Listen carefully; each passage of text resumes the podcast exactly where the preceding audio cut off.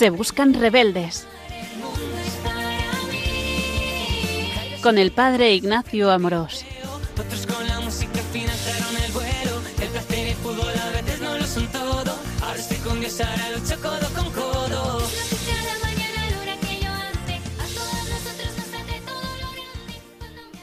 Un cordial saludo a todos los oyentes de Radio María.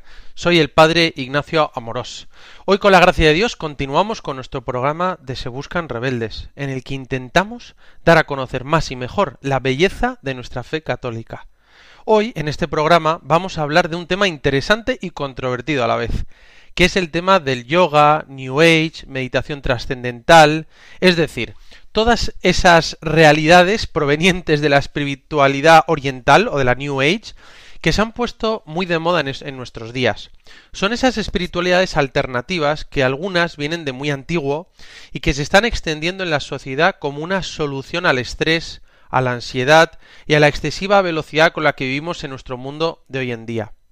En varias ocasiones me han dicho Estoy con mucho estrés, voy como acelerado por la vida, tengo ansiedad y duermo mal, necesito un poco de serenidad y tranquilidad, ¿no? Busco paz, busco tranquilidad, busco frenar un poco, ¿no? del aceleramiento del día a día. Y me preguntan, un amigo me ha invitado a hacer yoga, reiki u otras técnicas de meditación trascendental y me estoy planteando ir, porque me viene bien hacer algo de ejercicio y me puede servir para encontrar un poco de paz.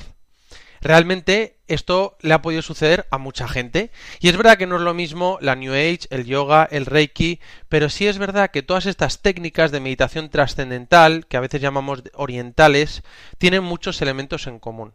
Aún así, lo que hoy vamos a hacer es dar una serie de criterios que nos enseña el magisterio de la Iglesia Católica para saber uno discernir qué es lo que está haciendo y qué es lo que le conviene o lo que no le conviene.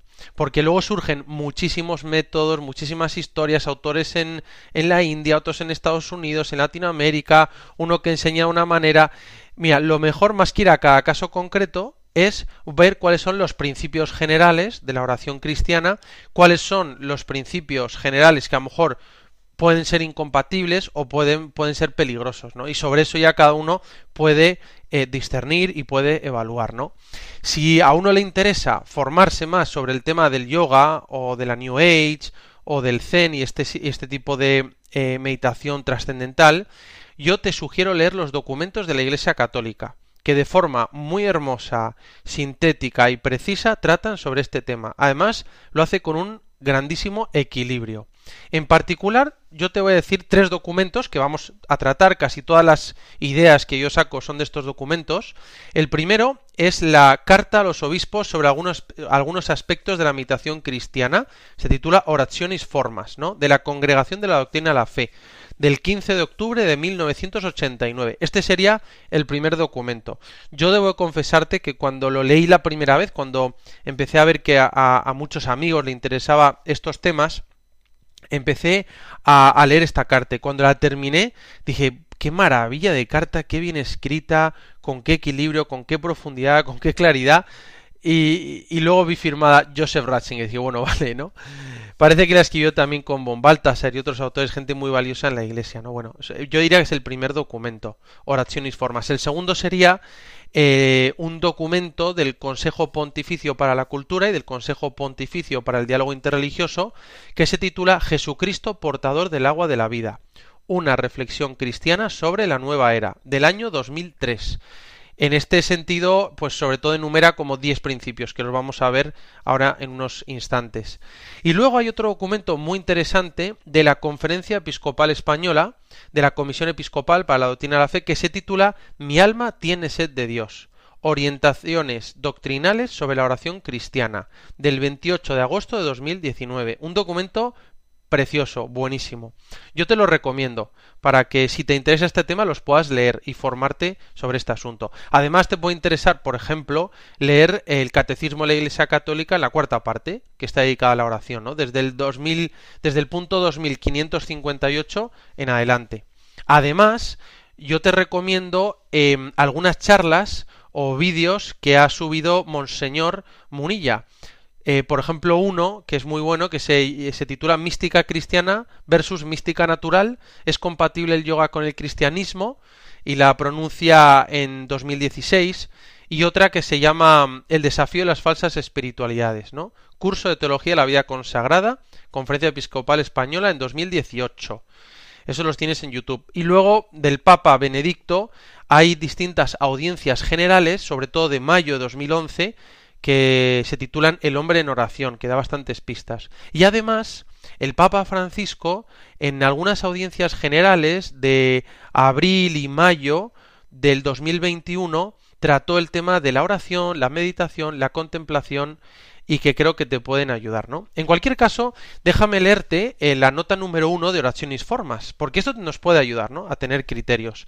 Y dice así, con la expresión métodos orientales se entienden métodos inspirados en el hinduismo y el budismo, como el zen, la meditación trascendental o el yoga.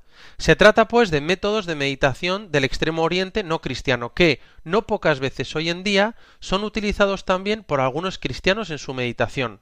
Las orientaciones de principio y de método contenidas en este documento, Oraciones Formas, desean ser un punto de referencia no solo para este problema, sino también más en general para las diversas formas de oración practicadas en las realidades eclesiales, particularmente en las asociaciones, movimientos y grupos. Es decir, en Oraciones Formas te puedes encontrar varios de estos principios que te pueden dar luz a la hora de tratar este tema.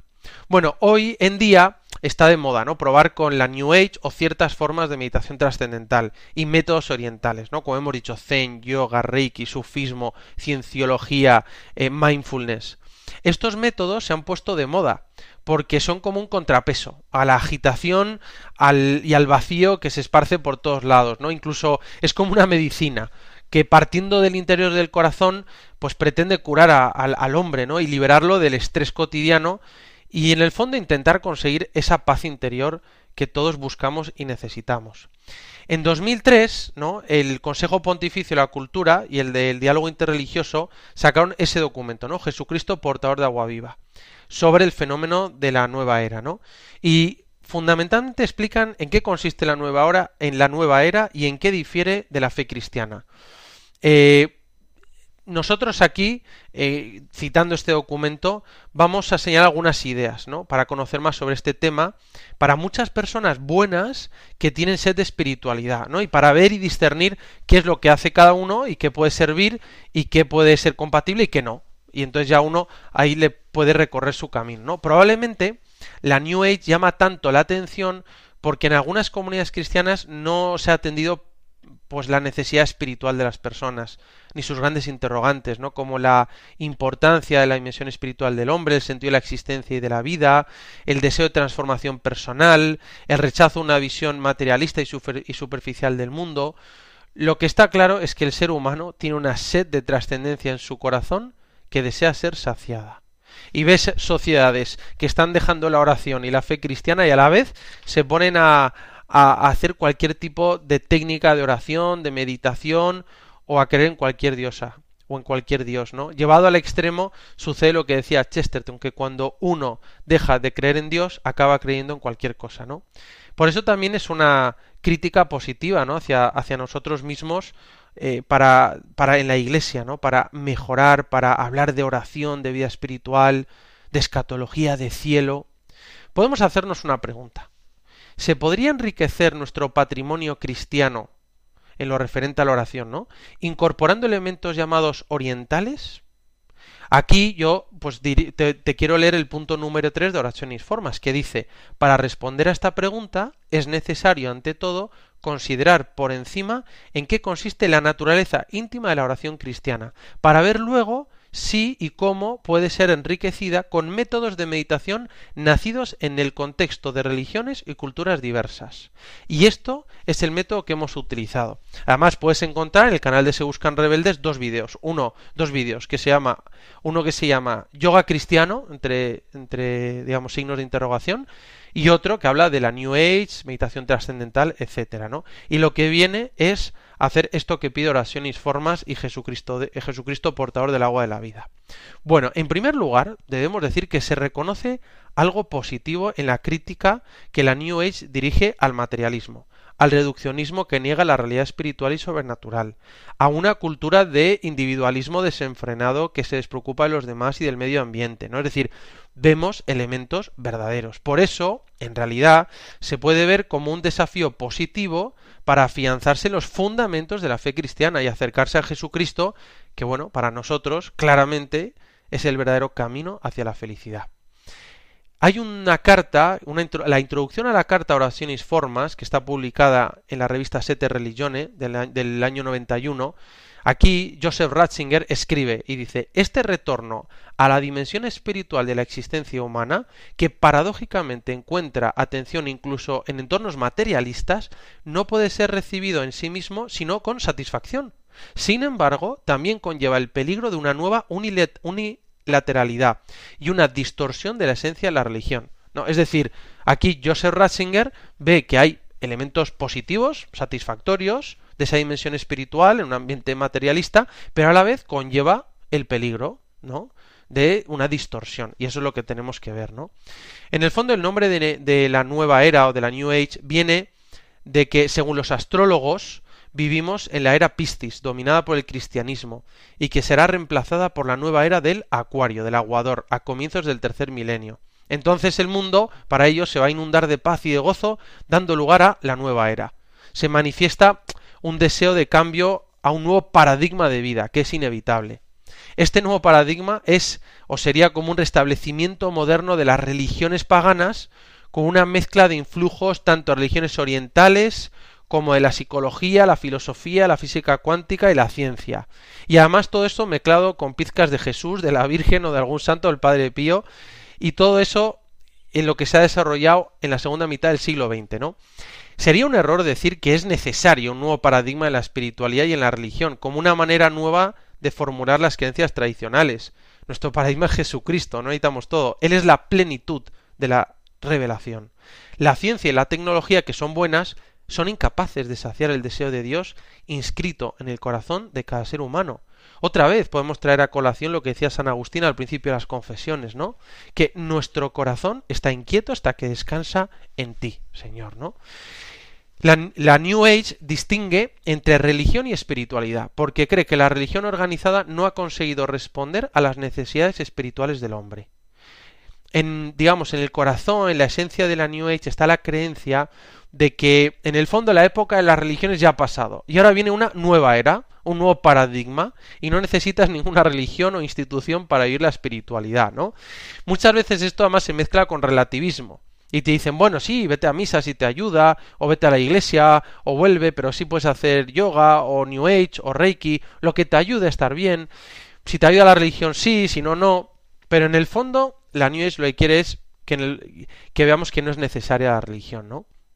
La New Age es un movimiento sincretista, es decir, que mezcla distintas filosofías, religiones e ideologías, sin ligarse a ninguna.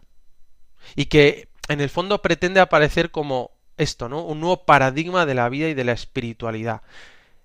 Especialmente a través del conocimiento, de la gnosis, con aportaciones de la nueva psicología, de, estudios pseudo religiosos, de la astrofísica y busca como un estado superior de la conciencia para alcanzar una cierta paz y armonía con la energía cósmica. Es como un supermercado espiritual, y cada uno coge lo que quiere y deja lo que no quiere. ¿no? Eso es fundamentalmente el esoterismo, una mezcla de ideas y normas de distintas religiones e ideologías que me hago a la carta. En el fondo, poco hay de nuevo en la nueva era porque es como una variante de los grupos gnósticos de los primeros siglos del cristianismo, ¿no? del siglo segundo y tercero, digamos la mayor y la más peligrosa herejía que, hemos tenido en, en, la historia de la Iglesia, ¿no? La nueva era es un nuevo modo de gnosis, ¿no? Esa postura del espíritu que, en nombre de un profundo conocimiento de Dios, como acaba por tergiversar su palabra, ¿no? Y la sustituye, en el fondo, por palabras meramente humanas, ¿no? La nueva era es una espiritualidad etérea, que se nutre de las necesidades espirituales insatisfechas de un mundo superindustrializado, asume datos de las religiones orientales, huye de toda formulación doctrinal y apela vagamente a lo divino, a la armonía y a la paz del espíritu. Se fundamenta en el deseo del propio bienestar espiritual, del propio yo, al margen de todo sentido de alteridad. lo que muchas veces provoca una extrema individualidad. El yo prima sobre el otro y se convierte en el absoluto. En el fondo es una espiritualidad light para el hombre contemporáneo que se encuentra vacío. Y aquí hemos dicho algo, ¿no? Que puede provocar una extrema individualidad, en el que yo se convierte en el absoluto. Y por eso es a veces sucede que alguna persona que se mete en estos caminos puede caer en un narcisismo espiritual. En ese sentido a mí me gusta mucho cómo, cómo lo define en el libro Lagrange, en el libro de las tres edades de la vida interior, que habla de lo que es la oración, ¿no? Cuando tú entras en tu mundo interior buscando el bien y la verdad, ese monólogo interior se acaba convirtiendo en un diálogo con otro, con Dios, y acabas descubriendo la belleza del Dios creador que es nuestro Padre y que revela a Jesucristo y te hace salir al encuentro con el otro. En cambio, cuando tú entras en tu mundo interior de una forma egoísta, centrado en tu propio ego y demás, pues al final puede ser un resultado peor, ¿no? Que te haga estar eh, viviendo un infierno tú mismo y haciendo un infierno a los demás, vivir un infierno a los demás, ¿no? En el fondo, la New Age pues ofrece fundamentalmente cuatro cosas. ¿Qué dice el documento, no? Dice, uno, fascinación por el encantamiento, lo extraordinario, los, los seres paranormales, ¿no? Y ahí se habla del mediums, la práctica del channeling, del espiritismo, para buscar y alcanzar estados de conciencia alterados. Número dos, ofrece una especie de armonía, comprensión y buenas vibraciones, ¿no? No hay mucha distinción entre el bien y el mal, no hay necesidad de perdón, que es simplemente ignorancia o mala iluminación. Tres, se ofrece un conjunto de terapias alternativas que pretendan sanar a la persona en su totalidad e incluyen prácticas como acupuntura, quiropráctica, meditación, visualización, terapias de reencarnación y muchas más. ¿no? Y cuatro, se ofrece una búsqueda de la totalidad, invitando a superar todo tipo de división, no superando la diferencia entre creador y creación, entre el hombre y la naturaleza. Bueno, estas son cuatro cosas que ofrece fundamentalmente la New Age. Y el documento nos viene a, proponer como cuatro elementos o diferencias entre la New Age y entre el cristianismo. Yo te los voy a enumerar así por encima y te remito al vídeo del New Age que está en el canal de Se Buscan Rebeldes. ¿no? Los elementos son primero el concepto de Dios, que para New Age es impersonal y para el cristianismo es personal.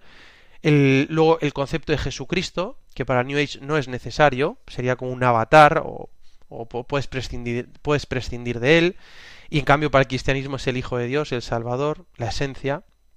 En tercer lugar, el ser humano, que para New Age es divino, es como una sola humanidad, y en cambio el cristianismo, el ser humano es una criatura creada a imagen y semejanza de Dios.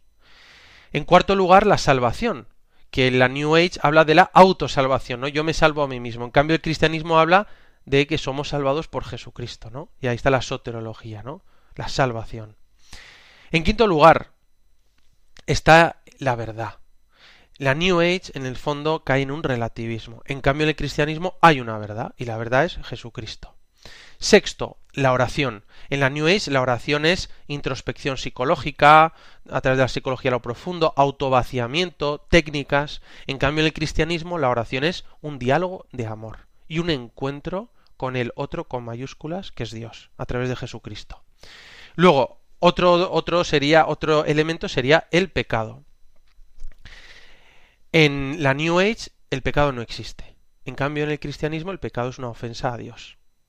Otro elemento sería el sufrimiento, que para la New Age es un mal karma, algo impuesto. En cambio, en el cristianismo se ve con un sentido de redención. ¿no? El sufrimiento no viene de Dios, sino que, que proviene de un mal uso de la libertad del hombre. ¿Y cómo le podemos dar un sentido? Un sentido de salvación unido a Cristo en la cruz.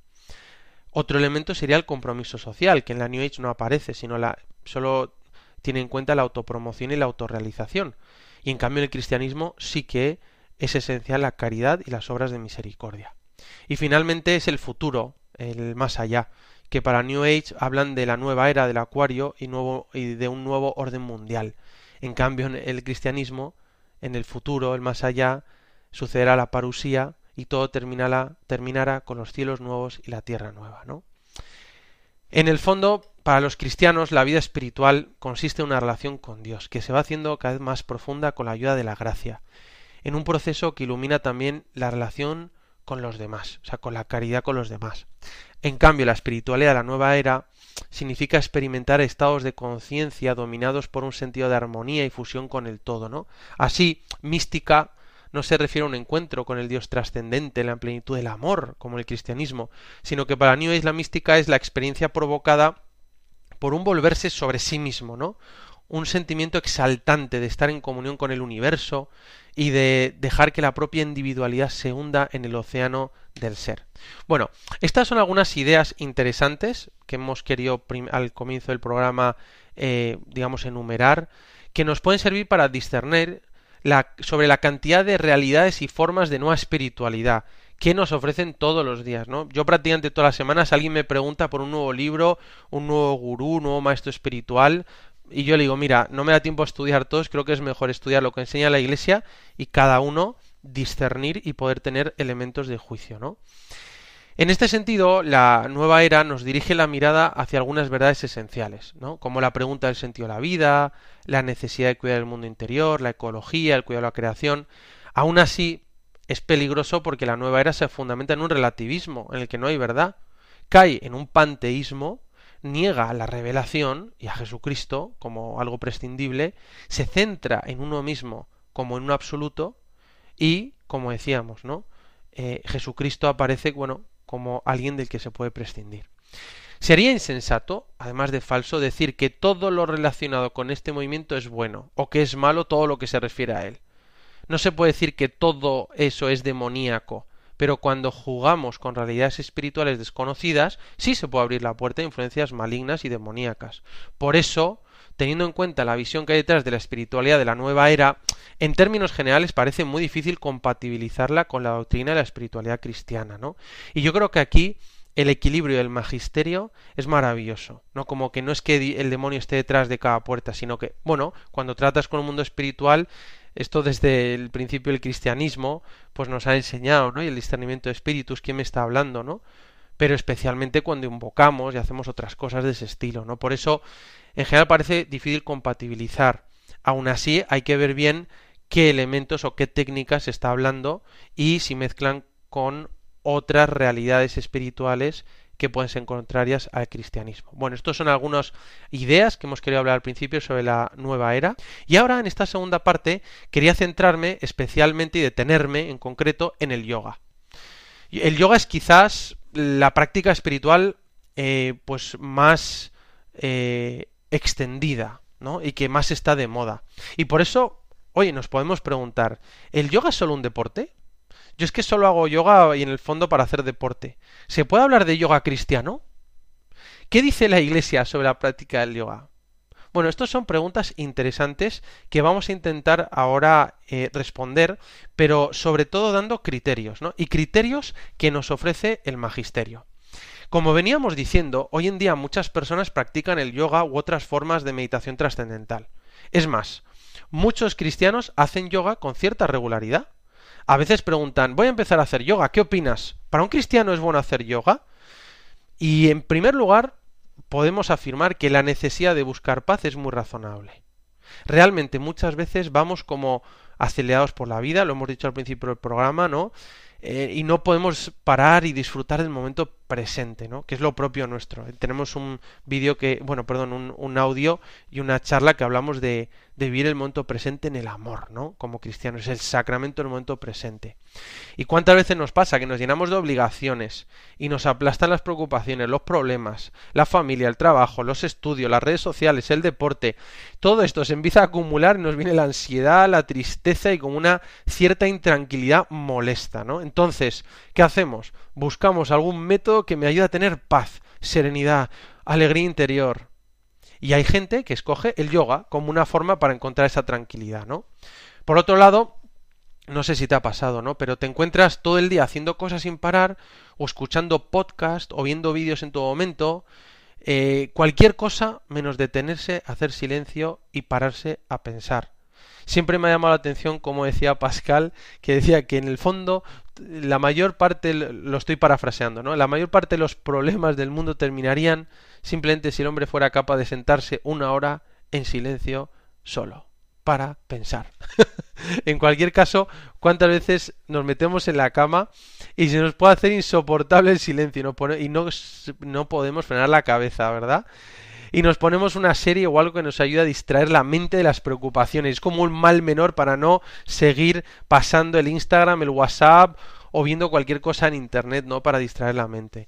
Para muchos, enfrentarse a uno mismo en el silencio de la noche puede resultar un infierno. O sea, nos cuesta estar en silencio porque nos asusta. Porque el silencio, de alguna manera, lo vimos ¿no? en otros programas, también revelan y revela lo que tenemos dentro. Y no porque sea malo el silencio, sino porque el silencio nos enfrenta a nuestras propias sombras. Pero al mismo tiempo, el silencio es revelador. Y en el silencio interior también hay luz. Porque es donde se encuentran las cosas más reales de la vida y donde encontramos a Dios, como decía San Agustín, que es lo más íntimo de mi intimidad. En este sentido, a mí creo que me ayuda mucho pensar en que el silencio debe ser como un camino para encontrarse con Dios. ¿no? Madre Teresa decía que Dios habla en el silencio de nuestros corazones y nosotros escuchamos, ¿no? Verdaderamente nuestro mundo interior necesita llenarse de algo más profundo. Y es que realmente no, las series, las películas, escuchar noticias, podcast, eh, WhatsApp, Instagram, todo esto entretiene, pero no consiguen acallar nuestras preocupaciones, agobios, y en el fondo no nos evita caer en esa ansiedad, ¿no? Y, tenemos sed de paz interior. Por tanto, es necesario encontrar algo que nos llene por dentro y nos dé paz. A esa entonces, ¿no? Cuando un amigo o alguien nos habla del yoga o de algo parecido, oye, ven, que, que además de hacer deporte también vas a tener un ratito tranquilo, solo con dejar el móvil un rato, pues pues te puede ayudar y vemos un cartel que aparece una persona haciendo yoga en medio de la naturaleza, todos además con un tipo perfecto, con una con un físico eh, que, que, no tiene ningún tipo de, de falla, ¿no? Y entonces decimos, bueno, voy a probar, o a lo mejor yo puedo tener esa paz. En el fondo, nosotros necesitamos un momento de recogimiento, de oración auténtica, ¿no? Y eso está vivo en todas las personas de buen corazón. En primer lugar, lo que tenemos que decir, y con el magisterio, ¿no? En la mano, que lo que más nos fascina es ver la, la sed de trascendencia y espiritualidad que tiene la gente, ¿no? Que tenemos todo. Como decíamos antes con la, con la nueva era, ¿no? Encontramos signos positivos satisfactorios en una sociedad materialista, ¿no? Hay mucha gente buena, con un corazón grande, con grandes deseos, ilusiones, ¿no? Que buscan la verdad y buscan algo que les llene, ¿no? Pero, pero tantas veces nos damos cuenta, nos sentimos vacíos, ¿no? Y realmente es que es así. Si caemos en una sociedad materialista, consumista, pansexualista, superficial, acabamos cayendo en un vacío tremendo, ¿no? Y en el fondo buscamos como ciertos gustitos momentáneos, ¿no? Gratificaciones, pero luego nos encontramos insatisfechos y tranquilos, ¿no? Por eso, eh, esto confirma que tenemos un alma espiritual. Esta sed que, que, hay ahora de espiritualidad, de trascendencia, de búsqueda de meditación trascendental, de métodos y técnicas espirituales, lo que, lo que nos hace comprobar es que en pleno siglo XXI muchísimas personas se interesan y buscan formas de espiritualidad, que quieren tener vida interior, vida espiritual.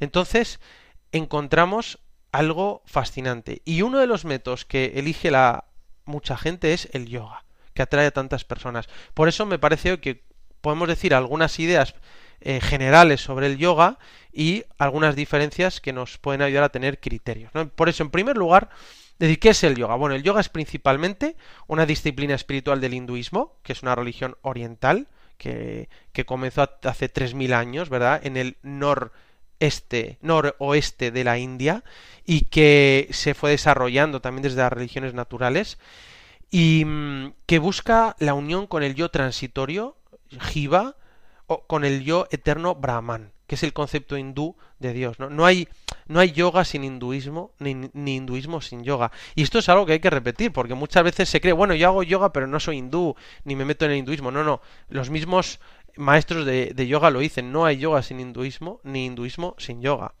La palabra yoga proviene del sánscrito y significa unión. El yoga no es solo deporte, ni solo estiramientos no es simplemente un sistema elaborado de posturas que llaman asanas y de ejercicios, sino que es una disciplina físico-espiritual propia del hinduismo, para estimular la meditación, la introspección y alterar el estado de la propia conciencia a través de posturas y ejercicios respiratorios y físico-psíquicos que están diseñados especialmente para buscar esa finalidad. Esto es lo que enseñan los propios maestros de yoga, que no niegan que lo corporal y lo espiritual van unidos. Es más, es algo que encontramos como positivo, ver esa unidad entre cuerpo y alma, y ellos mismos lo unen. No es, no se puede separar. Aunque, aunque muchas personas practican yoga como un mero ejercicio físico, psíquico, y yo no sé bien cómo habría que estudiar cada, cada, caso, ¿no? El yoga desde el principio tiene una finalidad de introducir al que lo practica en la espiritualidad propia del hinduismo. ¿No? Y realmente hay personas y amigos míos que me dicen, bueno, no hay nada de malo en la práctica de estos ejercicios, basta con no creer en la filosofía o en la religión que hay detrás, ¿no? Pero realmente los, sin embargo, ¿no? Los promotores del yoga dicen claramente, y, y lo puedes encontrar cuando uno estudia el yoga, que la filosofía, la religión, la espiritualidad y la práctica, los ejercicios son inseparables. Es decir, lo que afecta al cuerpo afecta al espíritu y al revés. No se puede creer que uno puede obtener del yoga solo sus beneficios físicos, sino que sin que esto afecte espiritualmente de alguna forma, ¿no? Ahí hay un maestro que se hizo muy famoso eh, a final del siglo XX que se llama el maestro Maesh Yogi, que viajaba por Estados Unidos, viajaba por Europa y, y, cuenta el abad Berlinde, que le, que le acompañaba antes de convertirse, que él mismo le decía que, que, que él le decía, bueno, muchos dicen que, que, bueno, hacen yoga, pero que eso no les afecta a lo espiritual, que es solo ejercicio. Y el maestro Mahesh Yogi decía, esto no evitará que el yoga haga su efecto, ¿no?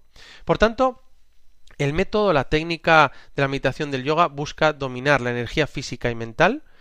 El yoga trata de desbloquear la energía cósmica de la que se dice que somos dependientes y que se encuentra en el kundalini, en la base de la columna vertebral. Y según esto, el kundalini sería una energía que simbólicamente duerme enroscada como una serpiente en la zona del perineo y que tiene que despertarse y salir de nosotros. Esa energía tendría que crecer a través de unos canales energéticos ubicados a ambos lados de la columna vertebral, cruzándose mutuamente para que los chakras se abran y se produzca una especie de intercomunicación con la energía universal. Así lo explican y si te metes en internet puedes ver un montón de imágenes, dibujos que, que viene a reflejar esta realidad, ¿no? En el fondo de qué se trataría. Bueno, pues es un ejercicio de autohipnosis de la mente e introspección en el que se alcanza un momento de vacío que pretende experimentar el llamado nirvana o samadhi, lo llaman de esas dos maneras, que es la pérdida de la conciencia personal y la fusión con todo lo que nos rodea. Este momento suele venir acompañado de estados físicos especiales, incluso como una especie de achicamiento del metabolismo que suele producir efectos de bajo ritmo cardíaco y respiración, que contribuye a esa sensación de relajación.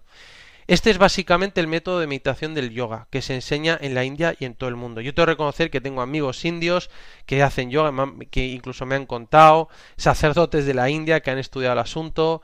Eh, eh, Monseñor José Ignacio Munilla lo cuenta en, su vídeo sobre el yoga y sobre la mística. Y es básicamente la manera y elemento del yoga, ¿no? Y por eso lo primero sería preguntarnos, bueno, ¿qué dice la Iglesia sobre el yoga? ¿No? Bueno, la Iglesia no habla directamente sobre el yoga porque no tiene esa misión. O sea, la misión de la Iglesia es evangelizar, es hablar de Jesucristo y de la oración propiamente cristiana. No puede hablar de todos los tipos de meditación. y aún así la Iglesia sí lo menciona en el diálogo interreligioso. Y cuando enseña también en oraciones formas qué es lo propiamente cristiano de la oración. Sobre el diálogo interreligioso, en el documento Nostra Aetate del Concilio Vaticano II, la Iglesia dice que no rechaza nada de lo que en las demás religiones hay de verdadero y santo. Es decir, la Iglesia nos enseña que en todas las culturas, filosofías y religiones del mundo se pueden encontrar semillas de la palabra, semina verbi, logos espermáticos, en griego, ¿no? Que, que siempre estudiamos en teología. Es decir, en todo lo bueno, lo bello y lo verdadero que hay en las distintas filosofías, religiones y culturas, encontramos eso, semillas de la palabra, semillas de Dios. El catecismo dice, todas las religiones dan testimonio de esta búsqueda esencial de los hombres, ¿no? El punto 2566. La Iglesia nos enseña esta verdad, las semillas del verbo, para valorar lo bueno que hay en el mundo, ¿no? Y nos muestra qué elementos son verdaderos y qué elementos se deben refinar y purificar para llegar a la verdad plena de Dios, ¿no? Porque Jesucristo es la plenitud de la revelación. Por tanto, en el yoga encontramos algunos elementos verdaderos que son muy interesantes, ¿no? Como puede ser el sentido de trascendencia y no vivir una vida materialista, como ya hemos dicho, el cultivar el mundo interior, cierta capacidad de recogimiento, ¿no? Ya solo con dejar el móvil y hacer un poco de silencio es bastante, ¿no? El encuentro entre lo corporal, lo psíquico y lo espiritual en la práctica meditativa.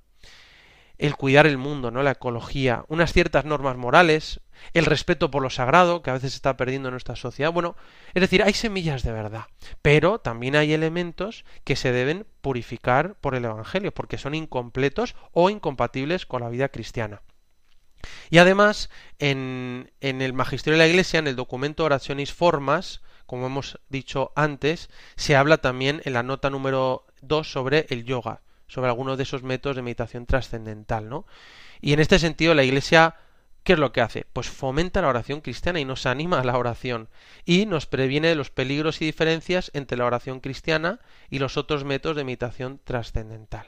Y esto es lo que vamos a ver más adelante. Vamos a hacer un momento de reflexión y continuamos en unos instantes.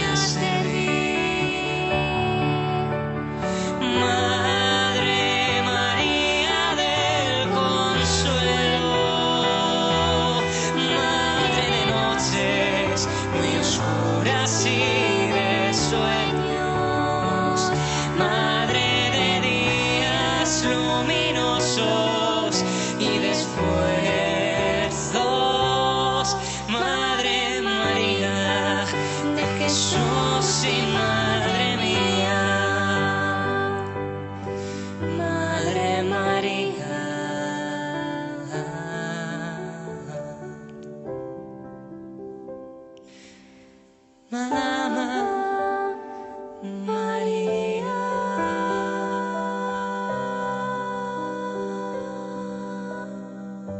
Continuamos aquí en Radio María, estamos en nuestro programa de Se Buscan Rebeldes, soy el Padre Ignacio Amorós y hoy estamos hablando sobre este tema ¿no? actual y controvertido de la New Age, del yoga, del Zen, de la meditación trascendental. Hemos comenzado hablando sobre la New Age y esos diez principios o diferencias que nos propone el documento Jesucristo, portador del agua de la vida, y luego también del documento Oraciones Formas, de la Congregación de la Doctrina de la Fe.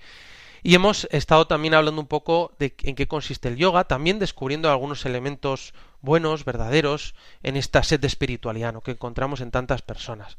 Y ahora, en esta última parte del programa, quería hablar de las diferencias entre el yoga y la oración cristiana, para poder luego evaluar y discernir sobre si es posible compatibilizarlas. ¿no? Em, la respuesta eh, no pretende entrar en cada caso concreto, sino que vamos a intentar ofrecer criterios que ayuden a discernir ¿no? qué elementos son buenos y compatibles con la fe cristiana y qué elementos son diferentes e incluso contradictorios con la oración cristiana. ¿no? Son, en el fondo son criterios que permiten educar la oración para que permanezca en la verdadera oración cristiana revelada en Jesús y conservada en la Iglesia. La oración plena, no, la oración perfecta es el Padre nuestro. Y Jesús es el gran maestro de la oración que era tan fascinante verle rezar que, que los discípulos le decían, "Eh, Maestro, enséñanos a rezar, ¿no? Bueno, ahora vamos a ver estas diferencias entre el yoga y la oración cristiana. Primero, te las voy a enumerar. Primero sería el concepto de Dios. Segundo, el concepto de Jesucristo. Luego, las invocaciones que se hacen. La finalidad de una y de otra. La forma de ver la interioridad. Las pasiones. Las posturas y las técnicas. Y finalmente, los frutos que sacan de uno y de otro. Son ocho criterios. Estos los he ordenado yo y, he hablado con varios sacerdotes, ¿no? Que creo que nos pueden ayudar como a sintetizar y a tener criterio y elementos, ¿no? Pues si no, algunas personas nos pueden preguntar y decir, bueno, simplemente tengo estos criterios y, y veo la diferencia, ¿no? Y, también veo ciertos peligros y sobre todo veo qué tipo de oración quiero hacer. Bueno, el, la primera diferencia sería el concepto de Dios.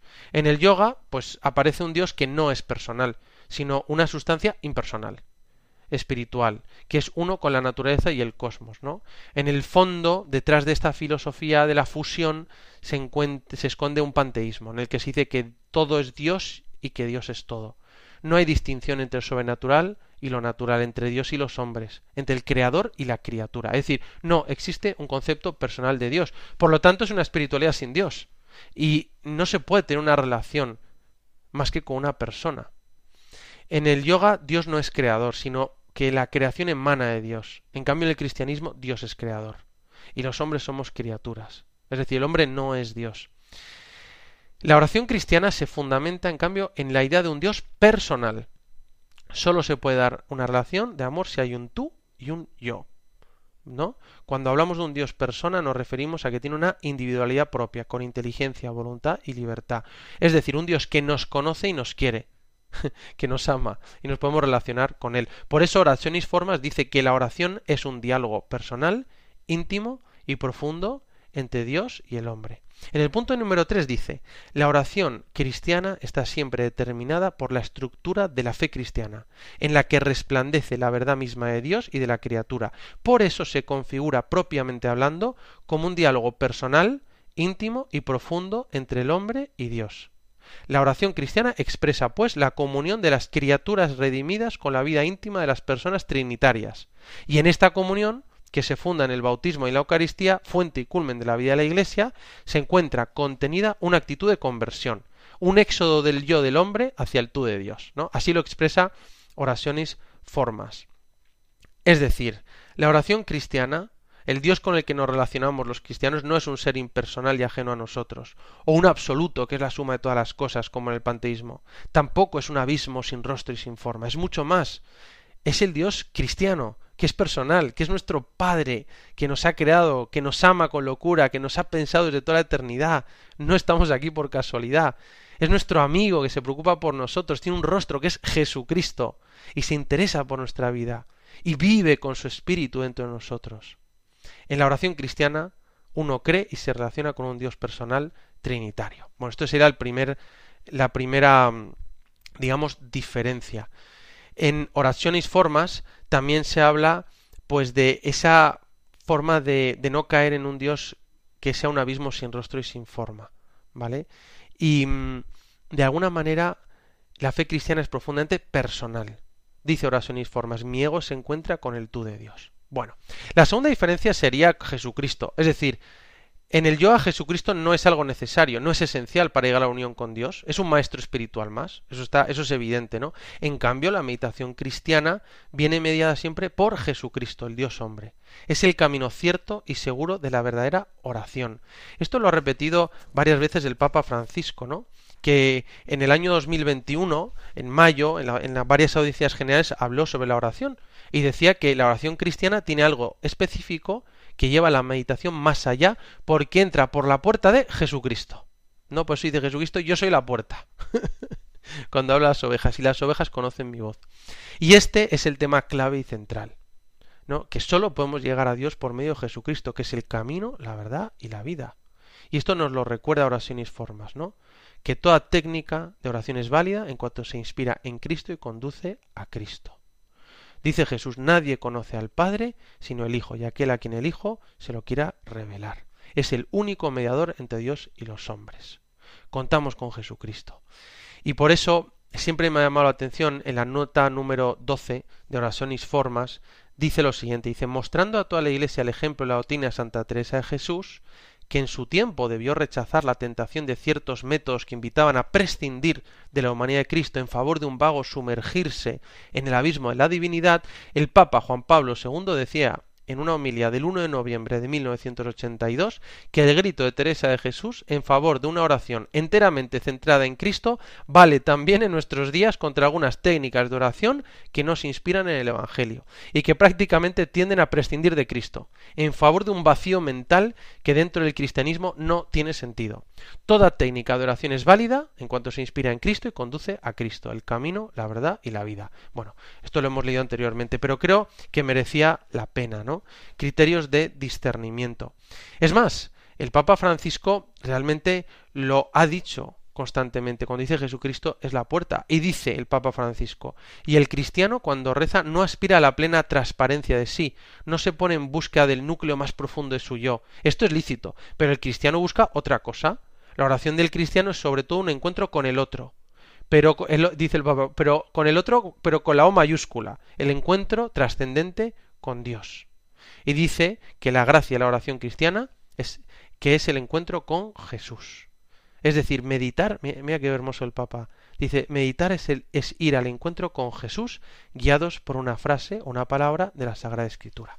Bueno, esto sería el segundo aspecto. El tercer aspecto, y ahora vamos a ir un poco más rápido, ¿no? Es la que en el yoga se invocan espíritus, energías, y entra en juego una multitud de dioses. Eh, pero que en el hinduismo son poderes, fuerzas cósmicas, no tanto seres personales, ¿no? Desde la primera sesión del yoga se invocan espíritus o energías. El más conocido de los mantras es el Om, que significa o la joya del loto, ¿no? Y se, se invocan muchas deidades, ¿no? Krishna, Shiva, Vishnu, Kali, Rama, en fin, todas las que tienen, ¿no? Yo me acuerdo cuando estuve en Calcuta también aparece la Madre Teresa, ¿no? Como una diosa más. En cambio, la oración cristiana se invoca a quién? Al Espíritu Santo, a la Virgen María, a los ángeles y a los santos. Es decir, nosotros cuando invocamos al Espíritu de Dios viene y actúa en nuestra alma. Y cuando pedimos la intercesión de la Santísima Virgen y de los santos, intercedan por nosotros. Ahora, cuando invocamos otros espíritus que no conocemos o que no están en comunión con Dios, ¿a quién estamos invocando? Y realmente esto es un peligro. Estamos invocando espíritus y eso va contra el primer mandamiento de la ley de Dios. Y eso se puede caer fácilmente en la idolatría. Y muchas veces, aunque no sepamos lo que estamos haciendo.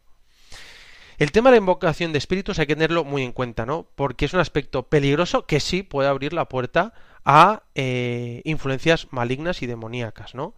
No es que siempre sea así, pero sí estamos jugando con el espiritismo.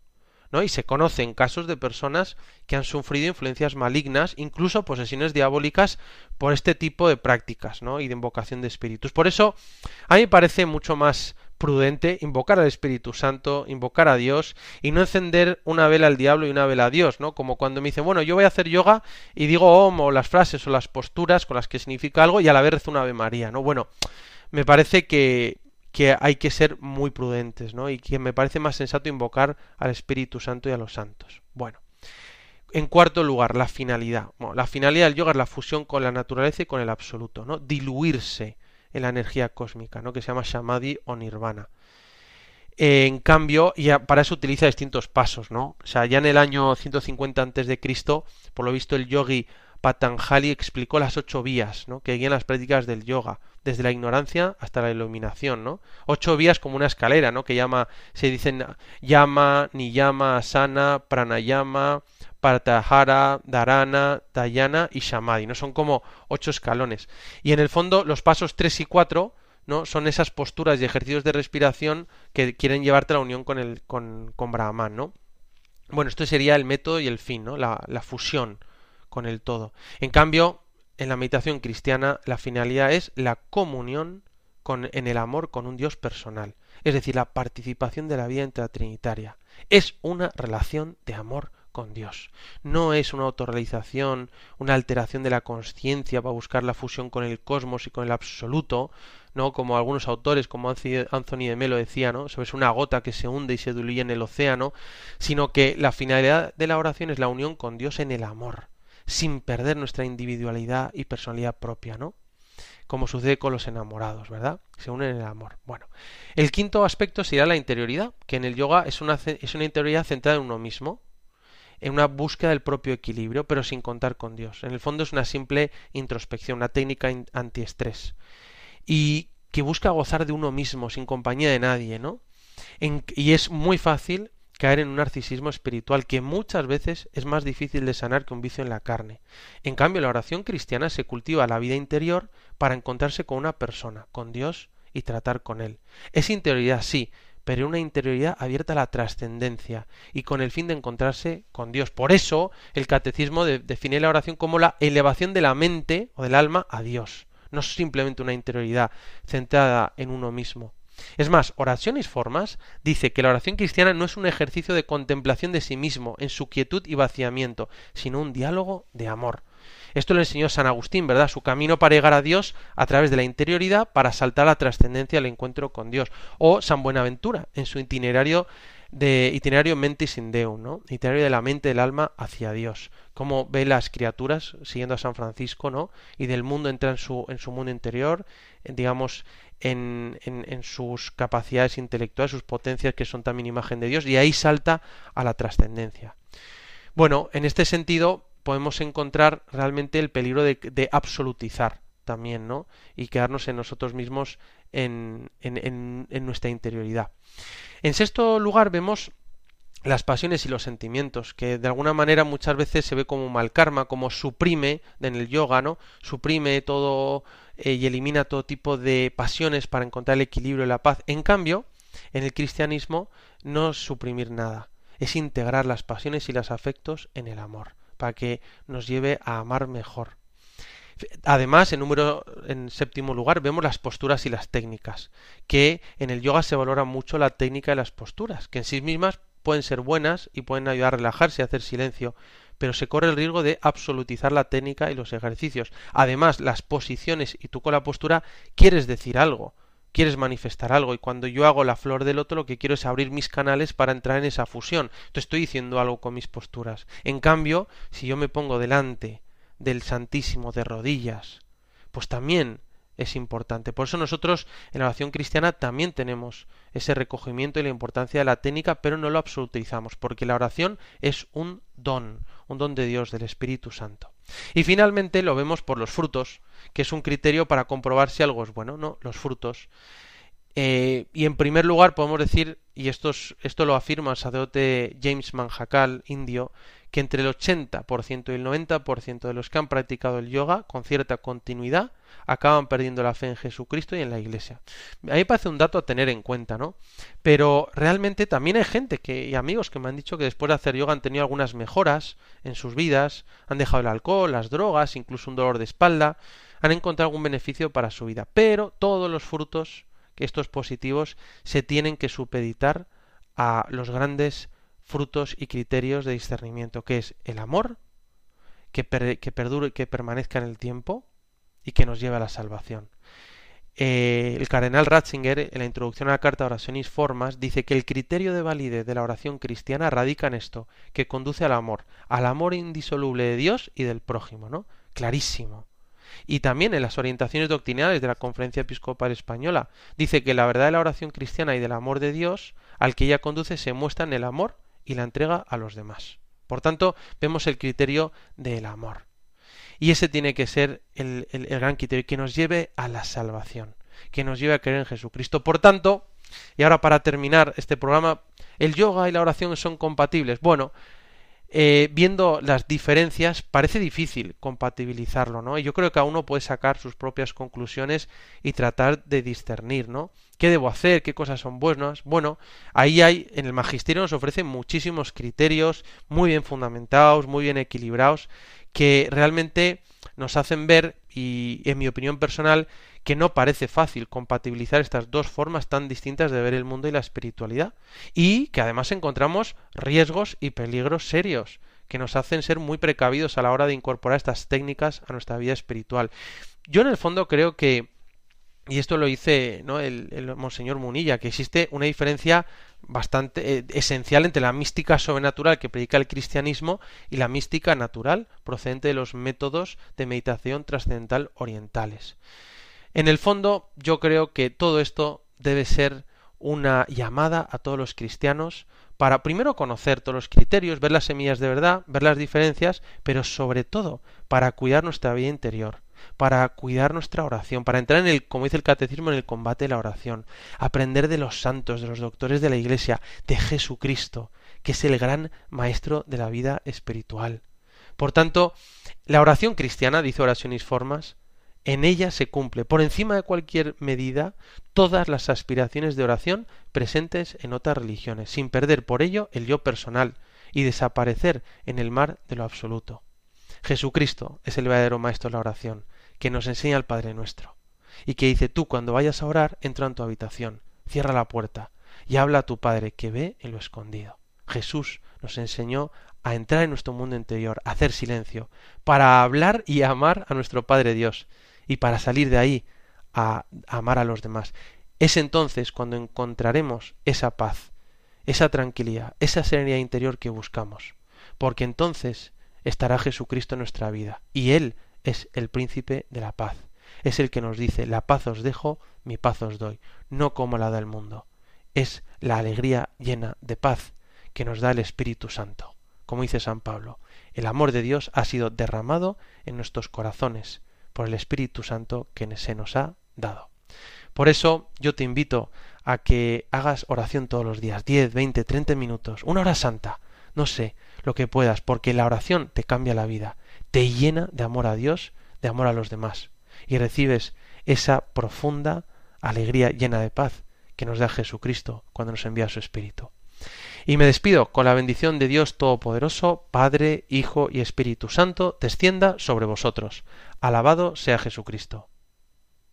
Si quieres volver a oír este programa o enviárselo a un amigo, lo puedes encontrar en los podcasts de Radio María. Se buscan rebeldes en www.radiomaria.es. Y si quieres ponerte en contacto con nosotros, nos puedes escribir directamente a la dirección de correo electrónico se buscan rebeldes